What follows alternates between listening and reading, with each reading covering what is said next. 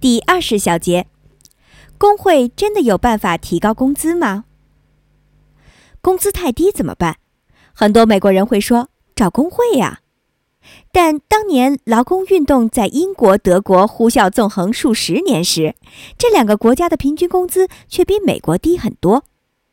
劳动力市场不完善时，劳工谋职难，雇主招人也难。但劳工谈判能力弱，工资谈低了，只能承受损失；而企业相对轻松，工资谈高了，不过是在该劳工创造的利润中少拿走一点罢了，依然有的赚。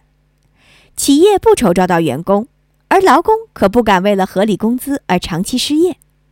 工会的价值在于可以提高劳工的谈判能力，但历史证明，工会经常做过头，为强制雇主就范。他们常组织罢工，并对那些坚持工作的劳工进行威胁，甚至雇佣专业打手。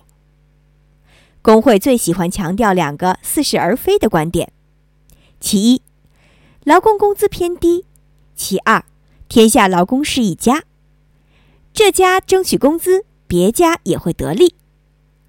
我们重点来批驳第二个观点。为此，我们假想一个超简单的社会，它由六群劳工组成。分别是农场工人、零售店员、制衣工人、煤矿矿工、建筑工人、铁路职工。如果所有劳工原工资都是一百元，现在几家工会闹着要涨工资，结果是农场工人仍然是一百元，零售店员却涨到了一百一十元，制衣工为一百二十元，矿工一百三十元，建筑工人。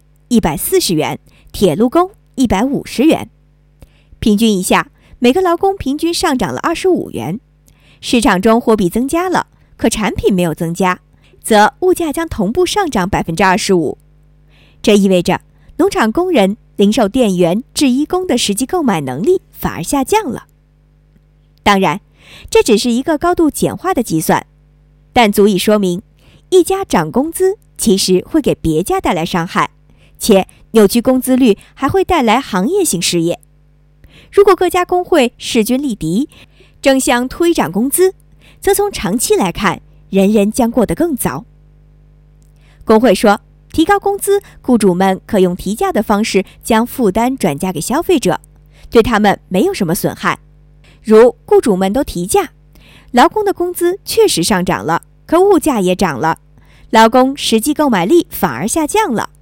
劳工们也未受益，因提价对销量影响太大，绝大多数雇主只能降低利润，而其结果是雇佣的人会减少。当然，工会也可以采取办法让雇主不敢裁人，这意味着牺牲雇主和投资人的利益给劳工涨工资，则企业的投资回报率下降，投资人将不再追加投资去更新技术、扩大规模，企业陷入停滞。而随着时间推移，这样的企业一定会倒闭，所有劳工都将下岗。工会确能提高劳动者在国民收入中所占比例，但劳工的实际收入反而减少，购买力也下降了。从长期看，这是一个得不偿失的胜利。过去半个世纪，劳工工资确实有大幅度的提高，在此期间，工会确实也在不断壮大。但工资上涨的最主要原因来自投资增长和科技进步，而非工会运动。工会的部分工作是有效的，比如帮助劳工提高专业技能。